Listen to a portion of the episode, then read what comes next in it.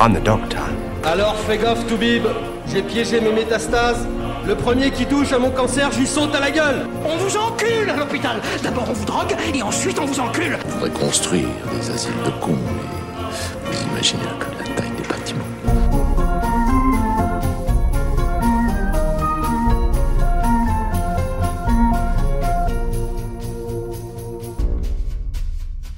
Eh bien, me revoilà et bah, pour une fois, je crois venu vous parler de santé. Bon, même si la saison ne nous laisse pas vraiment le remarquer, nous avons déjà laissé la moitié du mois d'octobre derrière nous.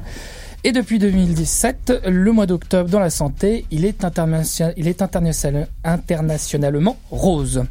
Et, et oui, ça a commencé en 92 avec la collaboration entre l'entreprise américaine Estée Lauder qui fait des cosmétiques et le magazine Self qui ont créé ensemble la marque déposée du ruban rose pour promouvoir l'information et le dépistage du cancer du sein.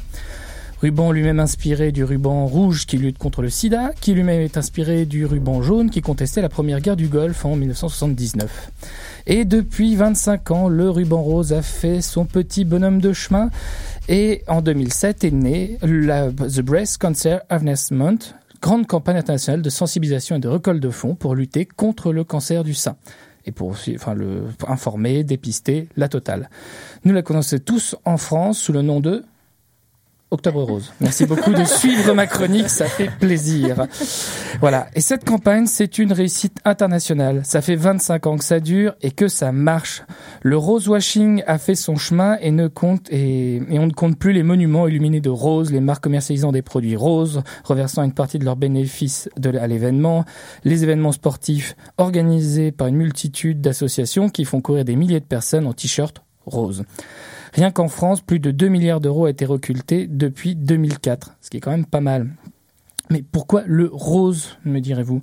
Eh ben en 92, c'est ressorti, comme la couleur best-seller associée à la féminité, euh, une couleur douce, joyeuse et évoquant la bonne santé. Je dis bien en 92, on a un peu évolué d'ici là. Je suis pas sûr qu'on ferait les mêmes choix, mais on dit bien de quelqu'un, euh, on dit bien de quelqu'un qui ne va pas bien que tout n'est pas rose pour lui. En fait, le rose, c'est tout ce que le cancer n'est pas. Car le cancer en France, du moins le cancer du sein, c'est 54 000 nouveaux cas par an et 12 000 décès aussi. C'est des chimiothérapies longues de plusieurs mois, c'est des, des, des grosses opérations chirurgicales, des, des mastectomies, et c'est des cheveux qui perdent, c'est de la féminité qui en prend un coup, c'est des couples qui se déchirent, c'est, plein de choses, c'est un événement de vie important. Mais là où on se commence vraiment à se questionner d'autant plus sur ça, c'est qu'il y a dans ce pinkwashing, et ben la plus-value qu'en retirent les marques qui décident de participer à ces événements, et on le remet beaucoup en question. Notamment, c'est souvent des entreprises, des associations, et nombreuses fois au cours des années, on, le devenir des bénéfices ont été plus qu'opactes, ce qui a donné naissance à, de, à, des, projets de contrôle même. Donc, euh, parfois, c'était euh, des, reventes qui étaient pardonnées, des associations qui donnaient des sous à d'autres associations qui prenaient leur part, qui redonnaient des sous à d'autres associations qui prenaient leur part, et ça allait jusqu'au bout. Et ça a duré pendant quelques années, et maintenant, on est il y a un projet qui s'appelle Pink, enfin Think Before Pink, donc penser avant de, de roser et qui interroge sur les motivations des personnels et qui demande une transparence quand même, parce qu'on parle d'un sujet sérieux, ce serait quand même con de commencer à faire de la merde. Et euh, bon, après les groupes de personnes peu scrupuleuses qui font du blé sur des nobles causes, on en connaît pas mal. Hein. On a tous fait un week-end de réduction euh, pour les restos du cœur et vu les, les prix qui s'étaient affichés.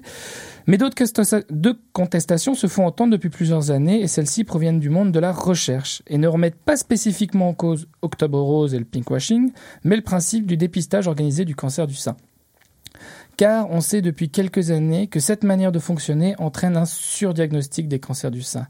Des lésions, liaisons, des lésions, lésions que l'on n'aurait pas détectées et qui ne seraient jamais devenues symptomatiques ou qui auraient disparu d'elles-mêmes sont retrouvées et pris en charge. Et donc on surtraite certaines personnes qui n'auraient peut-être pas eu besoin d'être traitées. Mais en fait, ça ramène ça à un problème plus d'épidémiologiste. Enfin, et ça amène la question est-ce que vous préférez qu'on vous découvre un cancer du sein de petite taille grâce à une mammographie et même n'est pas clairement démontré que ça améliore votre survie, et ou est-ce que vous préférez qu'on laisse un cancer dans votre sein en réalisant pas de mammographie, car il n'est pas certain qu'il évolue, et on attend qu'il devienne symptomatique ou pas? Mais parce qu'en plus, le but affiché des programmes de dépistage organisés, c'est aussi de diminuer euh, les traitements lourds On veut diminuer les grosses chimiothérapies, les, mastectomies. On veut justement, en prenant, euh, en prenant en charge précocement un cancer, éviter toutes les horreurs qu'il peut avoir avec le traitement. Parce que c'est des traitements lourds et c'est des traitements très difficiles à vivre. Eh bien en fait, malheureusement, on est en train de se rendre compte qu'on s'est peut-être planté là aussi, car il y a une étude qui vient de sortir euh, cet automne dans la revue Médecine et qui démontre en fait pour la première fois que ça ne marche pas qu'on a plus de mastectomies actuellement et que ça augmente plus rapidement que le nombre de cancers. Et donc en fait, on est en train de se dire que le côté réduction des traitements lourds derrière, eh ben on n'y arrive pas non plus. Et on se pose vraiment ces questions-là. Donc on s'interroge, est-ce qu'on serait pas en train de se tromper? Est-ce que à grand effort de marketing rose, d'événements publics, on serait pas en train de donner beaucoup trop d'importance à, une maladie et à réagir de manière trop excessive? Et en fait, on se pose ces questions et c'est tant mieux, parce que c'est comme ça qu'on avance dans le beau monde de la santé.